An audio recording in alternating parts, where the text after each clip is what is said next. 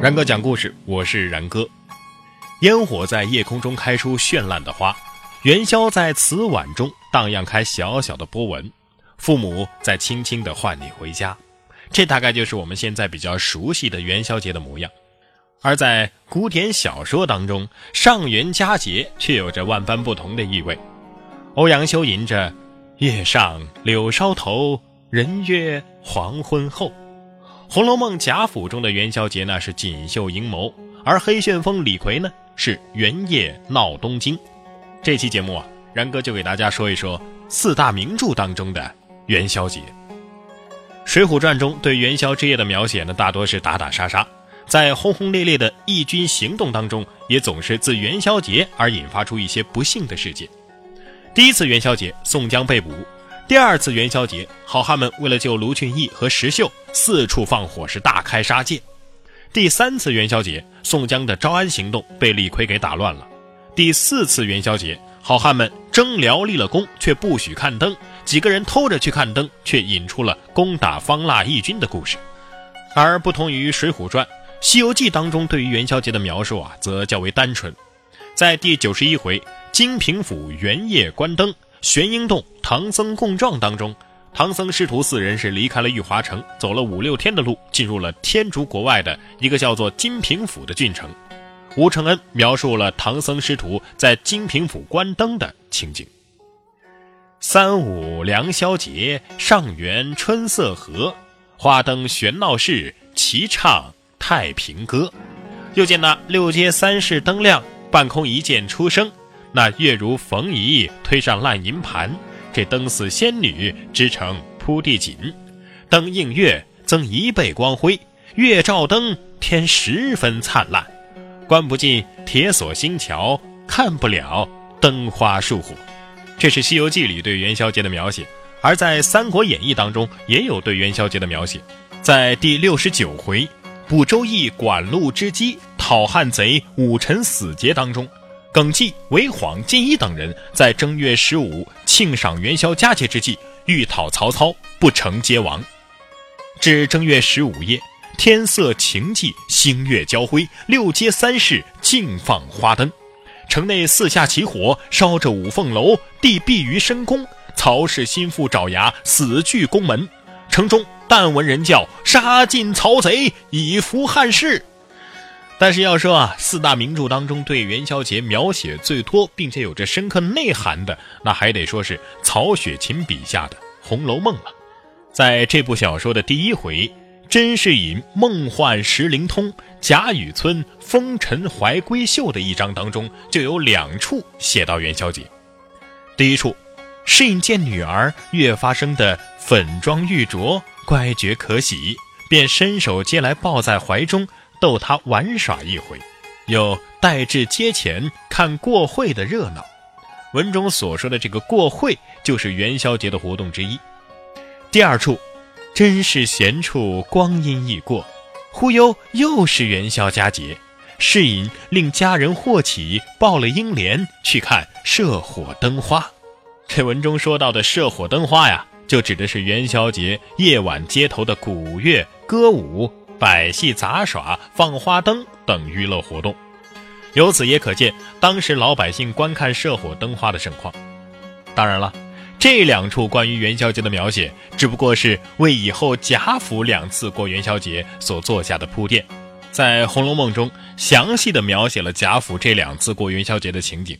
第一次是元妃省亲的时候，当时贾府处于极盛。故整个荣国府的装扮是花团锦簇、灯光灿烂，渲染出了贾府的大富大贵，非寻常人家可比。而第二次描写的元宵节，贾府正是处于兴盛和衰败之际。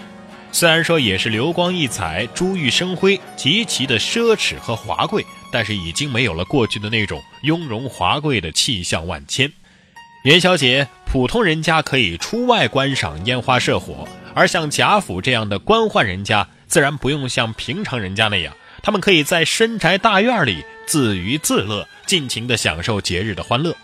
贾府的元宵节是在《红楼梦》的第十八回“林黛玉误剪香囊袋，贾元春归省庆元宵”开始的。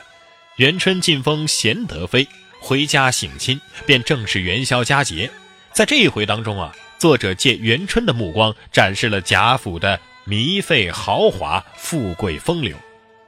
却说贾妃在轿内看此园内外如此豪华，因默默叹息奢华过费。只见清流一带，视若游龙，两边石栏上皆系水晶玻璃，各色风灯，点得如银光浪雪。上面柳杏朱树虽无花叶，然皆用通草绫绸纸绢依饰做成，粘于枝上。每一株悬灯数盏，更兼池中荷杏福禄之属，亦皆系罗棒羽毛之类做就的。珠灯上下争辉。真系玻璃世界，珠宝乾坤。船上亦既有各种精致盆景珠灯，珠帘绣幕，贵极兰扰，自不必说。元妃省亲回宫之后啊，特地制作灯谜与家人同乐。能使妖魔胆尽摧，身如束帛，气如雷，一声震得人方恐，回首相看已化灰。您也不妨猜猜看这是什么？还有迎春的灯谜：天运人工理不穷，有功无运也难逢。阴和阵日纷纷乱，只为阴阳数不同。探春出的灯谜是：阶下儿童仰面时，清明妆点最堪宜。游丝一段魂无力，莫向东风怨别离。惜春出的灯谜是。前身色相总无成，不听灵歌听佛经。莫道此生沉黑海，性中自有大光明。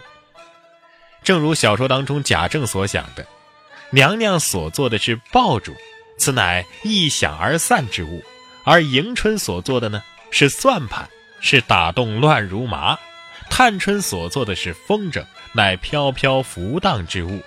惜春所作的灯海，一发清静孤独。今乃上元佳节，如何皆作此不祥之物为戏也？由此可见啊，这次的灯谜既暗示了元迎、叹息这四人后来各自不同的命运结局，也预示了贾府显赫之后的败落。眼前的欢乐，无疑透出了日后的悲声。到了贾府第二年再过元宵节的时候。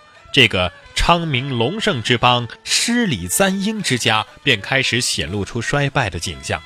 在《红楼梦》第五十三回“宁国府除夕祭宗祠，荣国府元宵开夜宴”一章当中，贾母开夜宴的时候，虽然荣宁二府赏灯吃酒、笙歌聒耳，但是贾氏族人的来者却寥寥无几。贾母也曾差人去请众族中的男女，奈他们。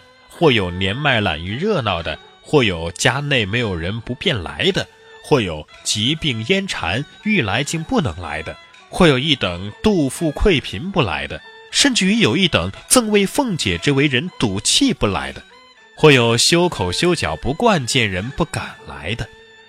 见到如此尴尬的情景，凤姐不得不想方设法的来渲染一下元宵节的气氛。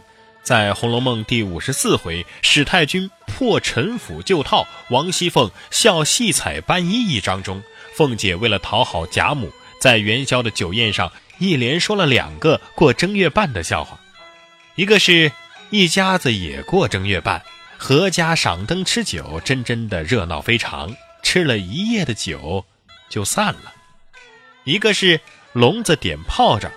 说完笑话，凤姐说呀。咱们也该笼子放炮仗散了吧？这分明是一种预言，与第一回赖头僧所念的“好房佳节元宵后，便是烟消火灭时”有着前呼后应的异曲同工之妙啊！贾府最热闹、最繁华的时刻和场面，总是伴随着不祥和悲哀；欢乐之后，总是深深的落寞与不安。不难想象，当时四大家族之一的贾府，此时已经由烈火烹油、鲜花着棉般的盛世，走向了呼啦啦似大厦倾、昏惨惨似灯将尽的衰败。而贾府的这场豪华的元宵宴，成为最后的晚餐，也就在所难免了。然哥讲故事讲到这儿啊，关于四大名著系列的故事就暂且告一段落了。感谢您的收听。